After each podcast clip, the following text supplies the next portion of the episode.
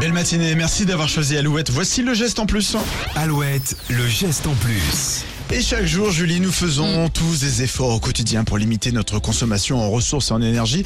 Et en matière d'écologie, nous pouvons être fiers des villes du Grand Ouest. Oui, dans le top 5 des villes les plus vertes de France, Nantes et Angers sont sur les deuxièmes et premières marches du podium. Bravo. Angers et Saintes qui ont également été récemment récompensés pour leurs actions en termes de biodiversité. De nombreuses villes du Grand Ouest prennent également des mesures en ce qui concerne les illuminations de Noël. Et récemment, la ville de Tours a décidé de ne pas installer de patinoire, mais une piste de roller de 20 mètres de Ah, bonne idée. On patinera pendant les fêtes, mais différemment. Et puis une petite ville bretonne concurrence Tokyo et Dubaï en devenant la plus petite ville connectée au monde. La commune de Saint-Sulpice, la forêt près de Rennes, a baissé ses factures d'eau, de gaz et d'électricité de 40% en 6 ans. C'est énorme. Ouais. Tous les bâtiments sont connectés, ce qui permet de gérer la consommation à distance. Saint-Sulpice-la-Forêt est un exemple d'urbanisme dans le monde. Le maire est d'ailleurs invité en France à l'étranger pour partager son modèle. Eh bien, merci beaucoup, Julie, pour euh, toutes ces actions. Euh, Rendez-vous sur pour euh, réécouter le geste en plus.